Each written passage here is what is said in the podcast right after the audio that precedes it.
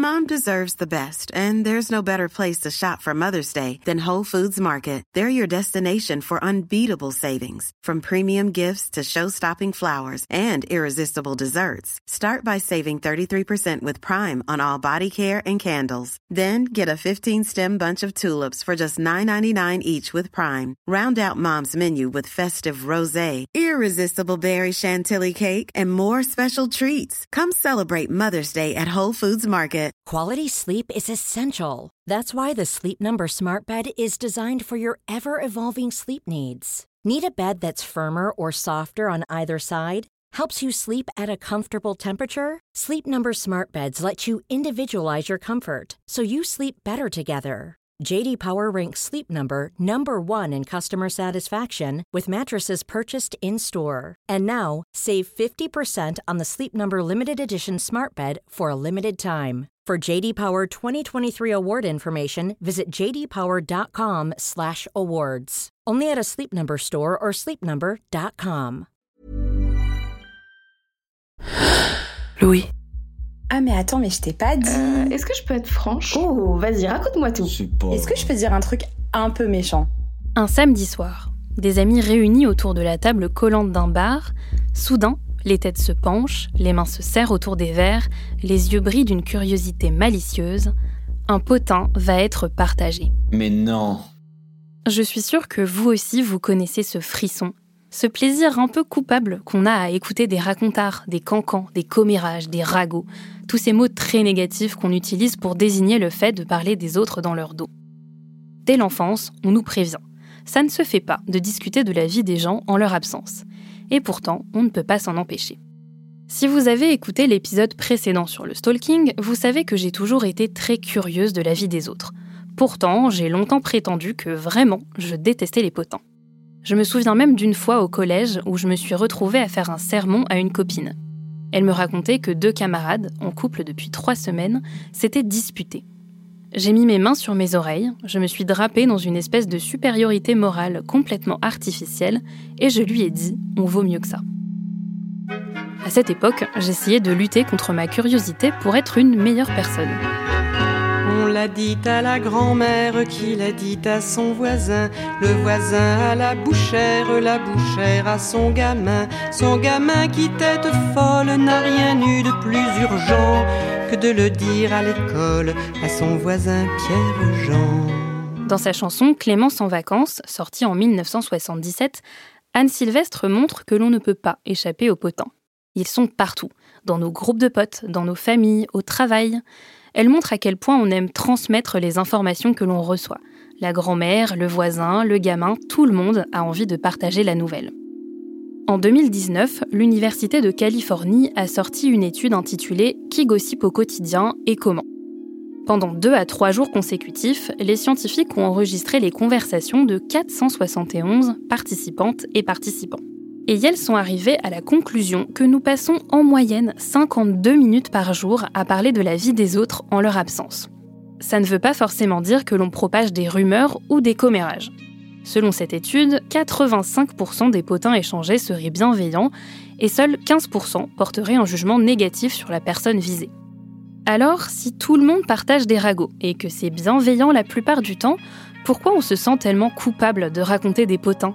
Et pourquoi on aime tant s'échanger des infos croustillantes sur les autres ou se raconter les derniers rebondissements de la vie de telle ou telle personne? Émotion. C'est important de faire la différence entre une émotion et un sentiment. Émotion L'espoir, c'est quelque chose qui se fait à plusieurs, qui se vit à plusieurs. Oh, émotion, émotion, émotion.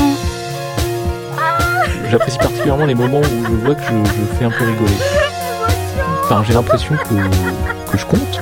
Émotion. Quand je suis triste, je suis très triste. Quand je suis en colère, je suis très en colère. Mais quand je suis heureuse, je suis aussi très heureuse. Émotion, émotion, émotion. J'ai interrogé une très grande fan de potins, la podcasteuse Samia Basile. Pour des raisons pratiques, Samia est venue chez moi, dans mon appartement, au sixième étage, sans ascenseur. Non, mais en fait, ça va. Avec le sport, je fais beaucoup d'escaliers, euh, la machine. Non, mais c'est des petits étages. Ouais. Ça va. Ok. Je suis pas, je suis pas, pas D'habitude, vraiment, les gens arrivent euh, dès ces On s'est posé dans mon Même canapé avec un café glacé. Contrairement à moi, Samia a toujours eu un rapport décomplexé au potin. Ma mère m'a jamais euh, dit que le gossip, euh, donc les potins, c'était quelque chose de nécessairement négatif. Au contraire, en fait, dans ma famille, on est très bavard et avec ma mère, on aime bien euh, discuter, avec ma sœur aussi, mon frère. Et donc, c'est vrai, quand on rentrait de l'école, on racontait les news qu'on avait apprises à l'école. Donc, forcément, il y avait aussi Ah, tu sais pas quoi, il paraît que Ludovic, il s'est fait punir parce que. quelque chose comme ça, tu vois. Chez Samia, les potins font partie intégrante des discussions. Et ma mère nous racontait parfois des gossips aussi. Alors, selon l'âge qu'on avait, bien sûr, elle n'allait pas forcément tout nous raconter, mais euh, ça pouvait être par exemple un voisin, une voisine, des amis. Euh, c'était un moment de partage euh, d'informations en famille et, et, le bavardage, en fait, c'est, je pense, quelque chose qui nous, nous liait. Il n'y avait pas que ça, évidemment, mais ça comptait beaucoup. S'échanger des potins, ça permet d'entretenir une forme de complicité avec les autres, que ça soit notre famille, comme pour Samia, nos potes ou encore nos collègues. Je m'appelle Elena Martinescu et je suis chercheuse à l'université de Vrije à Amsterdam et j'étudie les potins dans le cadre du travail. La chercheuse en psychologie, Elena Martinescu, m'explique que si l'on aime autant les gossips, c'est justement parce qu'ils nous permettent de renforcer nos liens avec les autres. C'est assez gratifiant de partager et d'échanger des potins. Parce que si je sais quelque chose et que je viens vers toi pour te dire, Hey, fais attention à cette uh, personne, elle est comme ci, comme ça, tu m'apprendras probablement aussi quelque chose que tu sais sur cette personne. Tu me oh, diras, oui, je sais aussi ça sur elle, blablabla. On trouve un terrain d'entente et on partage une réalité sur une tierce personne. C'est une façon de se rapprocher. On forme un tout, on partage une même expérience. C'est une manière d'exprimer notre besoin de cohésion, de créer du lien ensemble. En fait, ça va au-delà du contenu du potin. Gossiper, c'est un moment joyeux. On est contente et content de pouvoir partager ce niveau d'intimité avec quelqu'un. Mais ce n'est pas tout rose non plus. Parfois, on va trop loin, on peut blesser des gens ou créer des dramas. C'est ce qui est arrivé à Samia, qui aime écouter des potins, mais surtout en raconter. L'une de ses amies, Stéphanie, sortait depuis quelque temps avec un homme marié. Un jour, Samia va prendre un verre avec une de leurs amies communes, Coralie. Coralie me dit euh, alors euh, comment ça se passe euh, Stéphanie avec son homme marié? Et je dis bah en fait à un moment donné elle allait le voir et ils devaient passer la nuit ensemble à l'hôtel sauf que il est effectivement venu la voir mais il a juste passé un bout de la soirée avec elle et à 23h elle a dit je suis désolée faut que je rentre chez moi le lendemain elle a dû se débrouiller toute seule pour revenir à la gare pour rentrer à Paris enfin voilà une histoire un petit peu un petit peu triste quoi et quand je l'ai raconté à cette euh, copine commune, donc Coralie, elle disait ben, bien fait euh, pour elle, parce qu'elle elle venait récemment de se marier et elle voyait quand même d'un œil très très négatif cette relation. Et donc, euh, quand j'avais entendu ça, je m'étais dit ah tiens, c'est intéressant parce que vraiment, j'avais pas forcément un jugement très négatif sur le fait que c'était un homme marié, déjà parce que je croyais pas au mariage. Donc, c'était pas quelque chose qui pour moi était très très important. Mais je me suis dit, ok, elle a vraiment une réaction très très forte. Quelques jours plus tard, Samia raconte à Stéphanie la réaction de leur amie commune. Et alors là, Stéphanie est devenue, mais alors rouge, mais vraiment rouge, écarlate, de colère. Et elle tenait tellement pas en place qu'elle lui a envoyé un message à l'instant même. Quoi. C'était vraiment, mais comment t'as pu euh, dire ça euh, Tu connais même pas euh, le fond de l'histoire. en plus, il m'aime. et moi, je suis pas une horrible personne. Il se trouve que, bah voilà, je suis tombée amoureuse de cet homme. Et ça a été horrible. En se laissant porter par son envie de gossiper, Samia finit par vexer ses deux amis. Coralie m'a dit pourquoi t'en as parlé ce qui est totalement compréhensible en plus mais donc voilà c'est vraiment euh, j'ai dans les deux sens colporté les ragots c'est moi qui ai créé vraiment la discorde et donc euh, c'est moi qui étais vraiment responsable de la situation L'anecdote de Samia illustre l'éternel débat autour de l'adultère. Est-ce que c'est moralement acceptable de coucher avec un homme marié en connaissance de cause? Samia et Stéphanie pensent que ce n'est pas forcément un problème, Coralie trouve ça complètement immoral. En fait, Samia se retrouve au milieu d'un débat éthique. Et c'est aussi ça les gossips. Quand on discute du comportement d'une personne, on porte un jugement sur elle, ce qui nous amène à exprimer nos propres valeurs morales et à comprendre celles des autres, comme l'explique la chercheuse Elena Martinescu. Grâce aux potins, on comprend implicitement quelles sont les règles. On peut comprendre par exemple que, hey, c'est mal de tromper son ou sa partenaire, parce que la personne dont on parle n'est pas fidèle. Oh, ou alors c'est quelqu'un qui vole, euh, je ne sais pas, qui vole un carnet ou l'idée de quelqu'un d'autre au travail. Et de cette conversation, mon partenaire de potin et moi, on comprend que l'on trouve tous les deux que voler, c'est mal, que ça ne s'aligne pas avec nos valeurs, avec la norme de notre groupe qui est de faire confiance et de partager nos ressources. En discutant du comportement d'une tierce personne, on apprend de façon implicite ce qu'il faut faire ou non pour rester dans un groupe social. Samia apprend par exemple que son amie Coralie trouve les relations adultères intolérables. On analyse un peu le comportement de la personne dont on parle et on comprend ensuite que, ok, si moi aussi je vole l'idée de quelqu'un, les autres risquent de parler de moi et cela aura des conséquences sur moi. Donc c'est une sorte de mécanisme uh, d'apprentissage qui nous apprend ce qui pourrait nous arriver si l'on faisait la même chose que la cible du potin. Si Samia se retrouvait elle-même dans une relation adultère, elle n'en parlerait probablement pas à son amie Coralie, ou alors en faisant très attention, de peur d'altérer leur relation amicale. Elena Martinescu m'explique que les gossips servent aussi à réguler le comportement des autres. C'est ce qu'on appelle le contrôle social. Quand on partage des informations sur quelqu'un, d'une uh, certaine façon, on peut contrôler son comportement. Si je dis à quelqu'un d'autre ce que je sais sur vous, c'est une façon de contrôler votre comportement.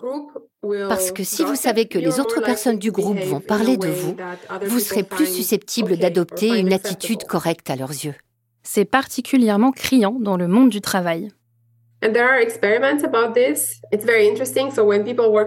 Des expériences ont été menées à ce sujet et c'est très intéressant.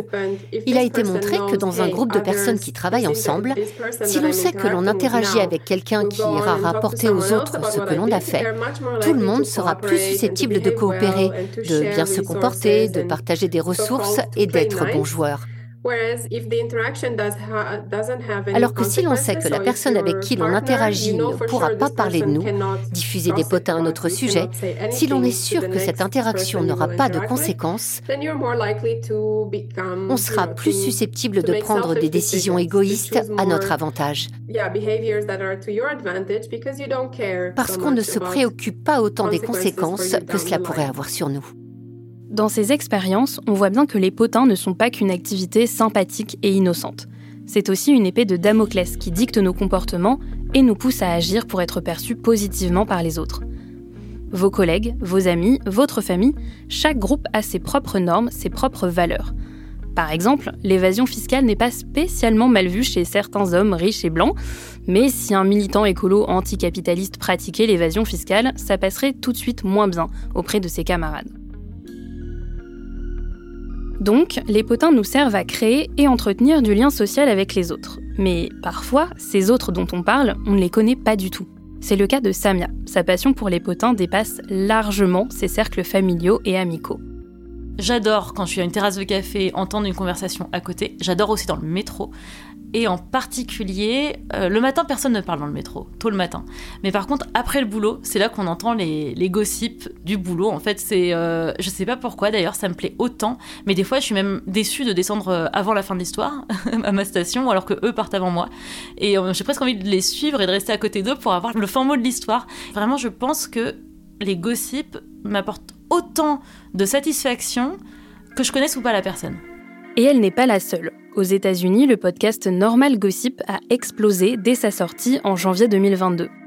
Dans chaque épisode, la host, Kelsey McKinney, raconte à son invité un long potin plein de rebondissements.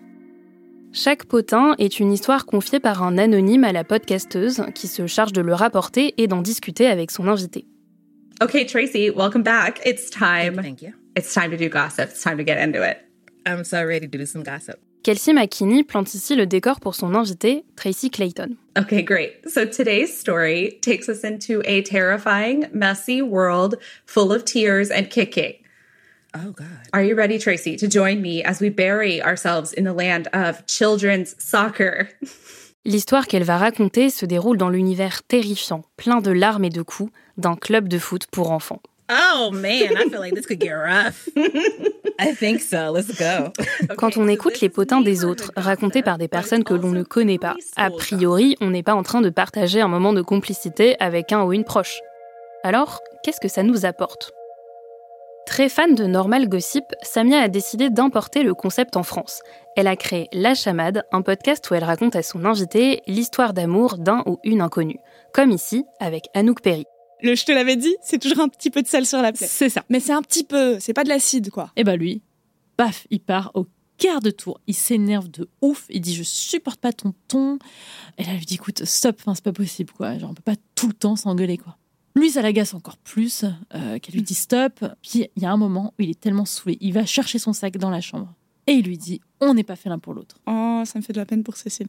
Quand elle prépare son émission, Samia trouve un réel plaisir à découvrir les gossips amoureux qu'on lui raconte. J'ai l'impression que je m'immisce un petit peu dans leur vie. Et euh, pareil, c'est innocent parce que bon, je vais rien en faire de négatif. Le but, c'est bah, d'avoir le croustillant, euh, les anecdotes, euh, comment une, situation peut évoluer d'une manière complètement surprenante entre deux personnes. Et en fait, j'adore, j'adore ce genre de choses alors que je connais pas du tout les personnes. Mais le plaisir est encore plus grand quand elle raconte ensuite l'histoire à son invité. Ce que j'aime, c'est créer la surprise chez les invités. Et ce que j'adore, c'est quand on dit quoi? Mais j'avais pas vu venir ça du tout. Mais quoi? Mais je suis à fond. Et en fait, c'est parce que euh, ben, j'ai simplement structuré avec des techniques très basiques de storytelling. Avec la chamade, Samia s'offre un cadre qui lui permet de gossiper sans aucune culpabilité. Parce que les personnes dont Samia discute avec son invité sont au courant qu'on va parler d'elle. Bon, elle pousse aussi le concept du gossip assez loin en en faisant un podcast, mais j'ai l'impression qu'on fait toutes et tous un peu de storytelling en racontant nos potins. On a une façon bien particulière de les raconter, avec des expressions caractéristiques, un certain ton qui aussi entre le chuchotement et l'exclamation, une façon d'amener des rebondissements ou de créer de la surprise. Oh putain, faut que je te raconte Il t'a pas dit? Il a dit quoi? Je dois pas dire, mais ça c'était mérité. Elle a dit quoi? Attends, attends. Quoi? Non mais raconte de manière générale, les histoires d'amour, c'est peut-être le sujet qu'on aime le plus débriefer. Dans l'épisode précédent sur le stalking, on a vu que notre passion pour la vie privée des autres vient de notre grande curiosité sociale qui se retrouve même dans nos structures cérébrales.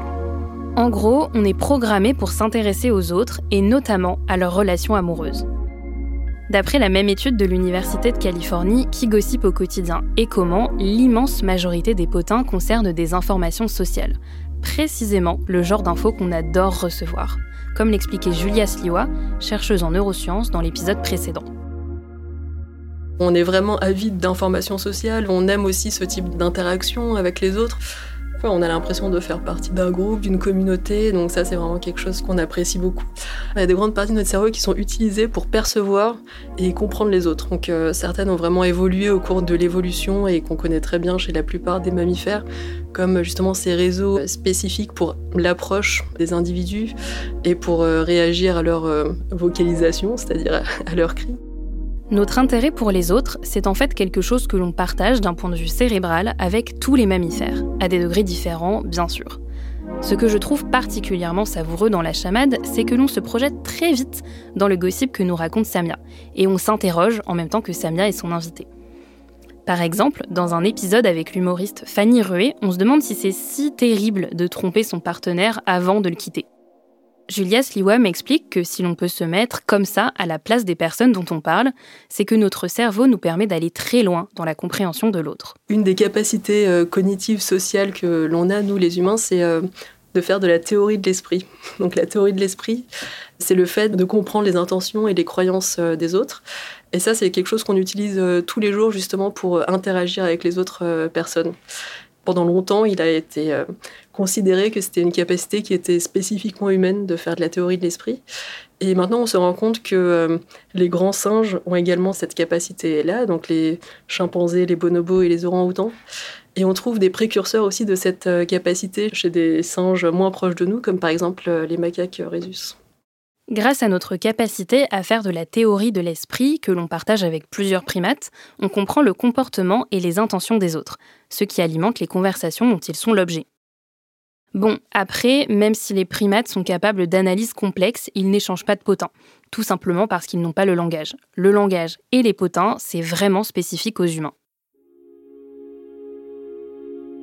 Pendant longtemps, nos potins se sont concentrés sur des personnes évoluant dans nos groupes sociaux. Et il a fallu attendre le XVIIIe siècle pour que l'on commence à gossiper sur la vie des stars. Dans son livre Figure publique, publié aux éditions Fayard en 2014, l'historien Antoine Litli explique que le concept de célébrité est apparu à cette époque-là en même temps que la presse. Nous avons soudain été confrontés à un flux médiatique rapportant la vie de personnes célèbres, ce qui a développé notre sentiment de proximité avec elles et nous a donné l'envie et la matière de raconter des potins sur elles. Pour Antoine Litli, la reine Marie-Antoinette, adorée puis détestée, c'est la Lady Di du XVIIIe siècle. En 1781, quand elle accouche de son premier fils, le dauphin, voici ce qu'on peut par exemple lire dans Le Journal de Paris. Sur l'accouchement de la reine. Tous tes vœux sont comblés. France, tu vas renaître. Un divin rejeton descend du haut des cieux. Je vois enfin paraître cet enfant précieux. Par des chants de plaisir, des fêtes éclatantes, que sur un triple autel on célèbre en ce jour nos trois déités bienfaisantes, les Bourbons, l'Autriche et l'amour. C'est pour ça que, de la même manière, à force de traîner sur TikTok, vous risquez comme moi de développer un certain engouement pour les clashs Selena Gomez-Hailey Bieber. Si l'on aime les potins, c'est parce que ce sont des histoires plaisantes à écouter, qui nous permettent de partager des moments de complicité avec les autres, de discuter de nos valeurs communes et qui nous donnent un sentiment d'appartenance à un groupe social. Mais alors, pourquoi c'est si mal vu de raconter des histoires sur les autres? Il grande chiacchierone, il è il diavolo, che sempre va dicendo le cose brutte delle altri. En 2020, le pape François déclare depuis son balcon au Vatican que le diable est le pire des gossipeurs et que les gossips sont un fléau pire que le Covid-19. C'est dire si les potins sont mal vus par la morale, notamment catholique. La chercheuse Elena Martinescu m'explique pourquoi. C'est un classique. Si l'on demande à quelqu'un qu'est-ce que tu penses des gens qui racontent des potins, uh, il ou elle dira que c'est mal, parce qu'un potin, ça peut faire du mal à une personne qui n'est pas présente pour se défendre.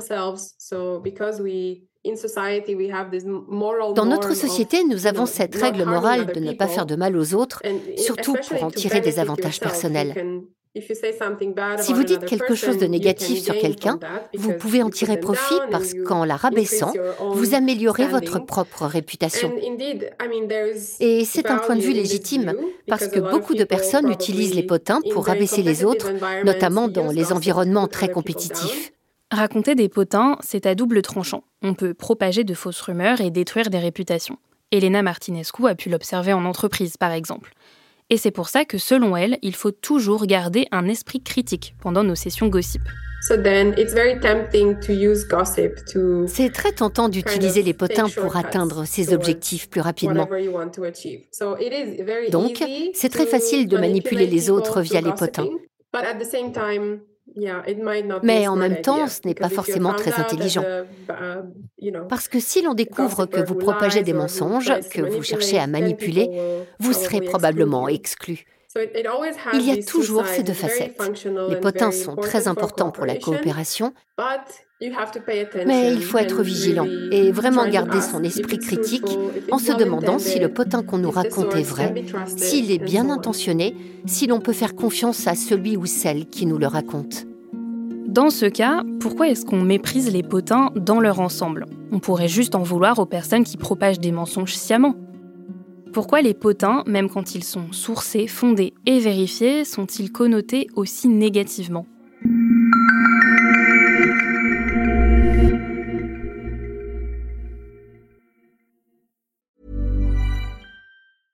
Hiring for your small business? If you're not looking for professionals on LinkedIn, you're looking in the wrong place. That's like looking for your car keys in a fish tank. LinkedIn helps you hire professionals you can't find anywhere else, even those who aren't actively searching for a new job but might be open to the perfect role. In a given month, over 70% of LinkedIn users don't even visit other leading job sites. So start looking in the right place. With LinkedIn, you can hire professionals like a professional. Post your free job on linkedin.com slash people today.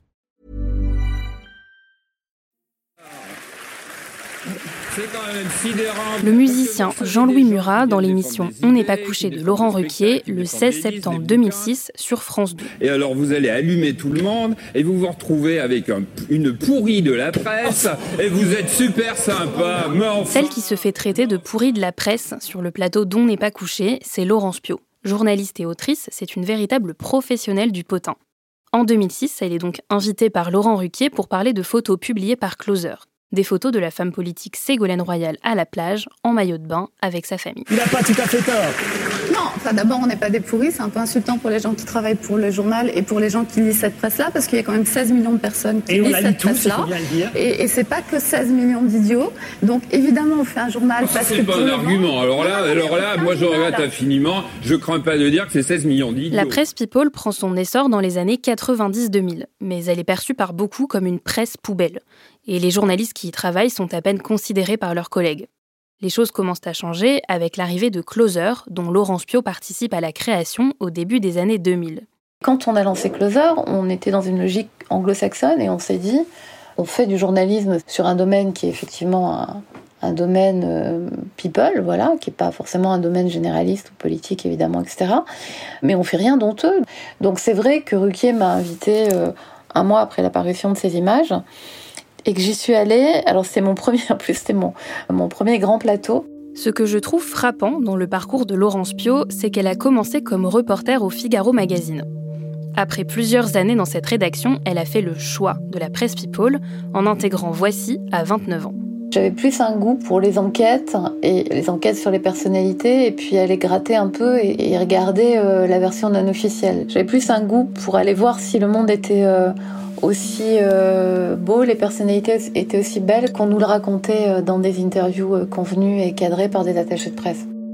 Dès son premier article pour Voici, Laurence Pio réalise à quel point la presse people est populaire. J'écris un papier, voilà, Inquiétude autour de Céline Dion, qui est un papier que je fais quand même très rapidement, en un après-midi.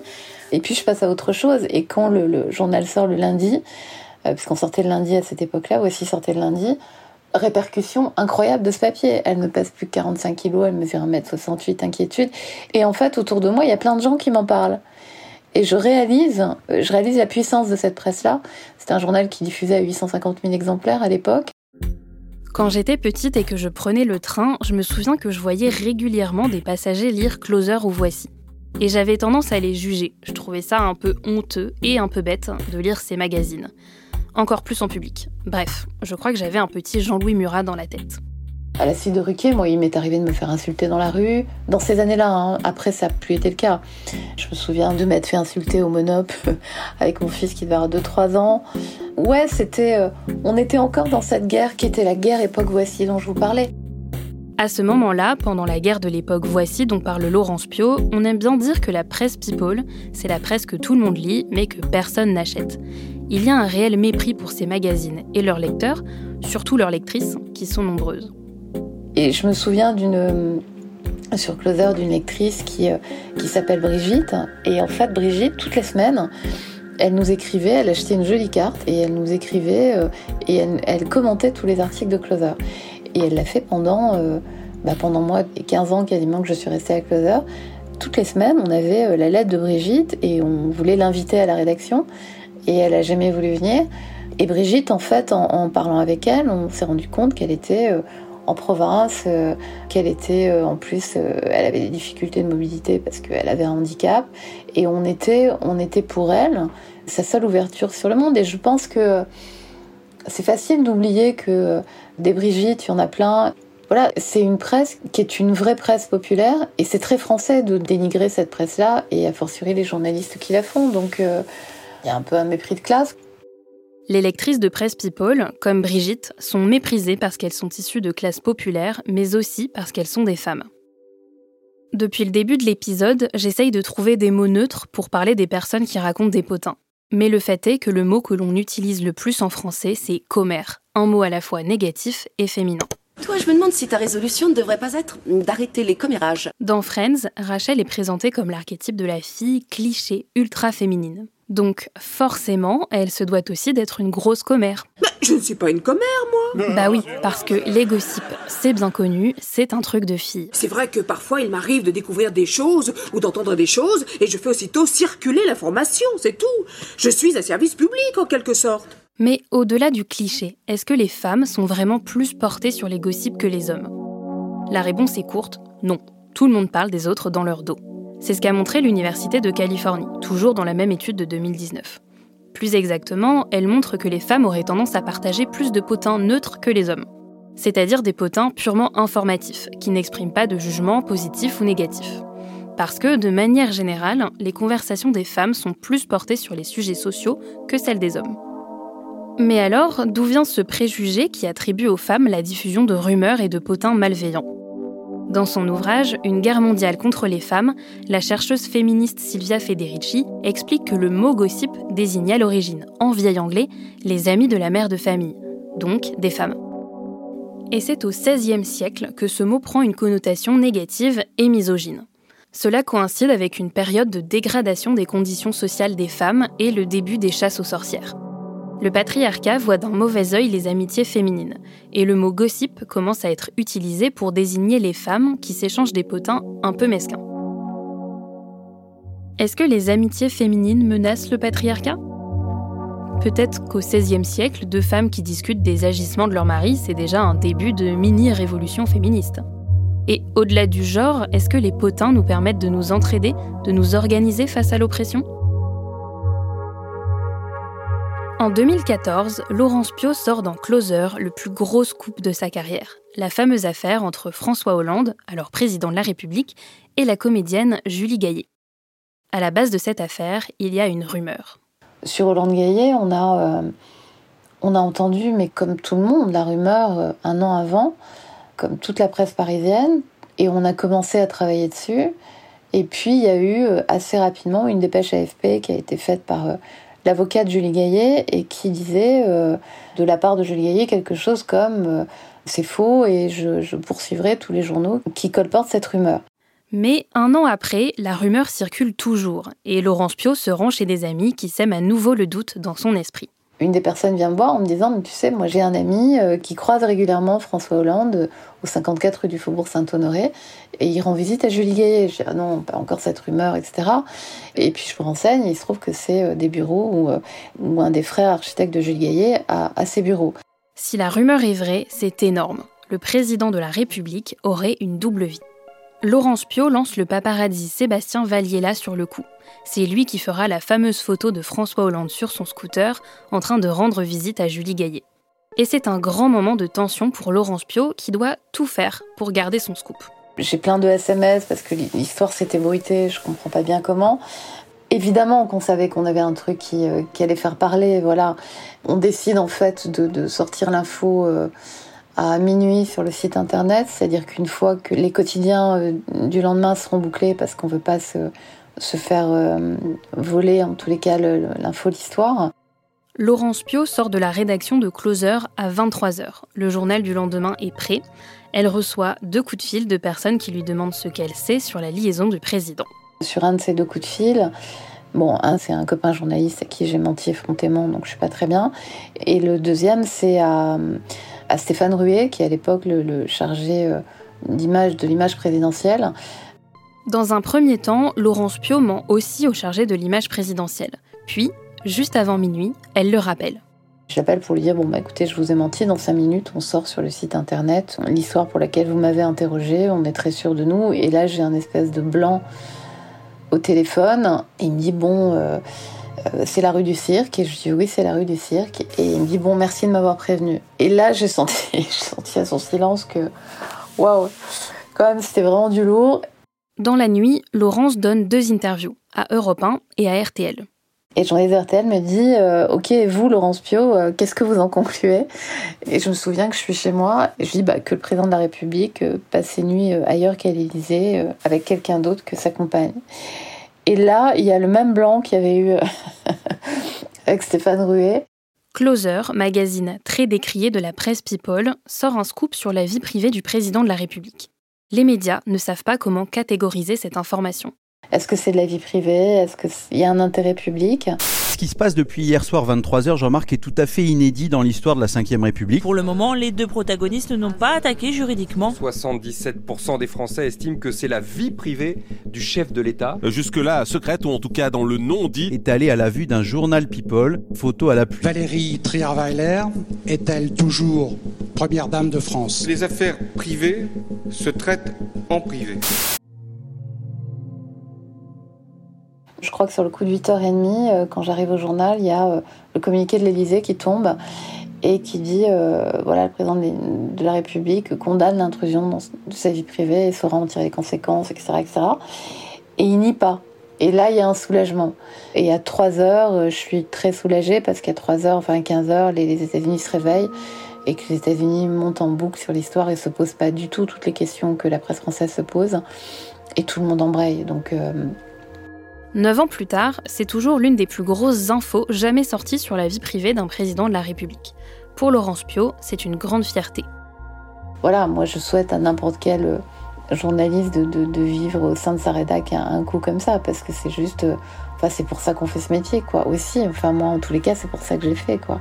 Alors, est-ce que les potins sur les célébrités, c'est uniquement de l'intrusion, ou est-ce que la vie privée des stars peut relever de l'intérêt général? En droit, l'article 9 du Code civil et l'article 8 de la Convention européenne des droits de l'homme disent que chacun a droit au respect de sa vie privée, et ça vaut aussi pour le président de la République. Mais il y a une nuance, parce que les textes juridiques consacrent aussi le droit à l'information, et parfois la vie privée des gens, c'est une affaire publique. Ça se tranche souvent au cas par cas devant les tribunaux. Pour Laurence Pio, il est évident que les escapades amoureuses de François Hollande avaient un intérêt public. Il y a une double vie, donc se pose quand même euh, le fait d'un chef d'État qui cache des choses aux Français, qui ment aux Français, en s'affichant avec une, première dame qui de fait n'est plus une première dame.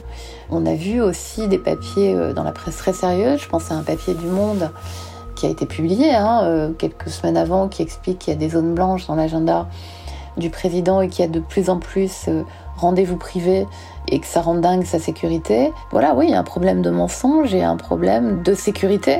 Voilà, du président qui part, qui prévient personne.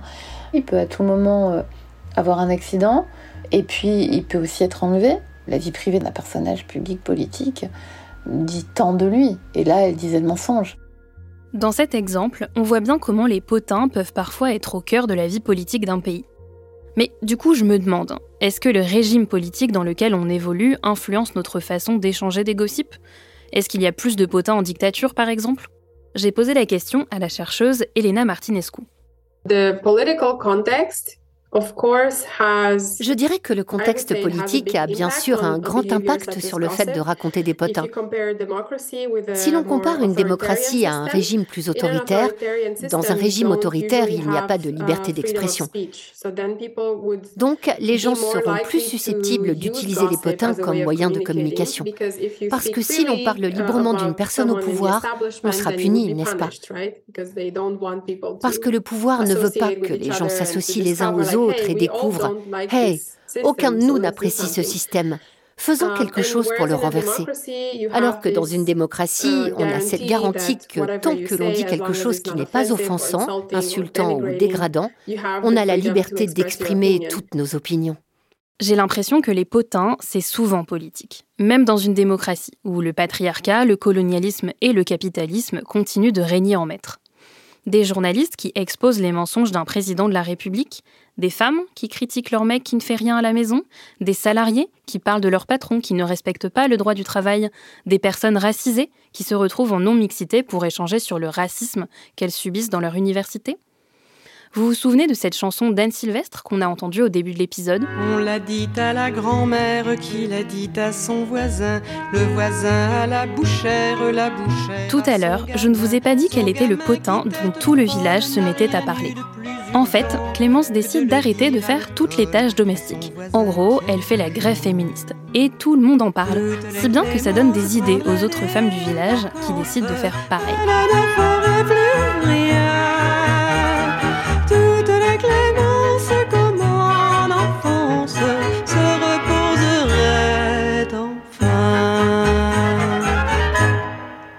Les potins, c'est loin d'être anecdotique. Et peut-être que porter l'opprobre sur les personnes qui aiment s'échanger des gossips, et notamment sur les femmes, c'est une façon de les silencier. En avril 2023, la journaliste Marine Turki a sorti dans Mediapart une longue enquête sur l'acteur Gérard Depardieu, accusé de violences sexuelles par plusieurs femmes. Dans cette affaire, comme dans toutes les affaires de violences sexistes et sexuelles révélées ces dernières années, les faits sont connus dans le milieu professionnel. Dans le monde du cinéma, tout le monde le sait. Mais en tant que groupe social, la famille du cinéma ne trouve pas ça moralement répréhensible d'agresser des femmes sur des plateaux. En tout cas, on n'en est pas au stade où Gérard Depardieu serait exclu du cinéma français. Les victimes se sont rassemblées, elles se sont rencontrées, elles se sont parlées, elles se sont données de la force, et leurs témoignages sont sortis du cadre du simple potin. Maintenant, tout le monde sait. Qu'il soit grave ou léger, négatif ou positif, qu'il concerne des connaissances ou des inconnus, les gossips sont des histoires qui nous rassemblent, nourrissent nos imaginaires, bousculent nos convictions. Ils sont au cœur de nos discussions. Et s'ils sont parfois des mensonges nous faisant porter un regard biaisé sur une personne, les gossips ont aussi une réelle fonction sociale et politique. Je crois que c'est pour ça qu'on aime autant les potins, parce qu'ils nous donnent du pouvoir sur les puissants. Et c'est peut-être aussi pour ça qu'ils sont si mal vus. J'espère que vous y penserez samedi prochain, lorsque vous vous rassemblerez avec vos amis autour de la table collante d'un bar, quand vos têtes se pencheront, que vos mains se serreront autour de vos verres et que vos yeux s'allumeront d'une curiosité malicieuse, joyeuse et légitime.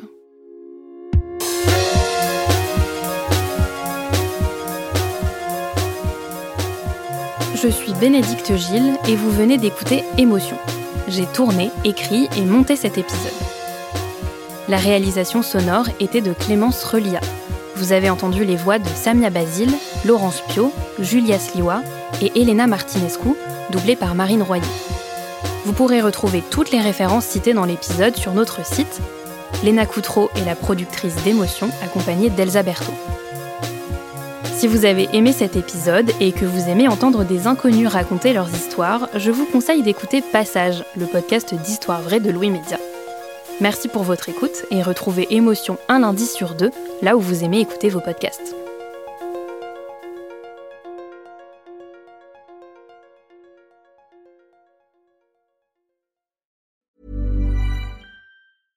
Mom deserves the best, and there's no better place to shop for Mother's Day than Whole Foods Market. They're your destination for unbeatable savings, from premium gifts to show-stopping flowers and irresistible desserts. Start by saving 33% with Prime on all body care and candles. Then get a 15-stem bunch of tulips for just $9.99 each with Prime. Round out Mom's menu with festive rosé, irresistible berry chantilly cake, and more special treats. Come celebrate Mother's Day at Whole Foods Market. This message comes from BOF sponsor eBay. You'll know real when you get it.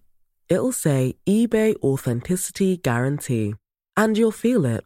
Maybe it's a head turning handbag, a watch that says it all, jewelry that makes you look like the gem, or sneakers and streetwear so fresh every step feels fly. eBay gets it.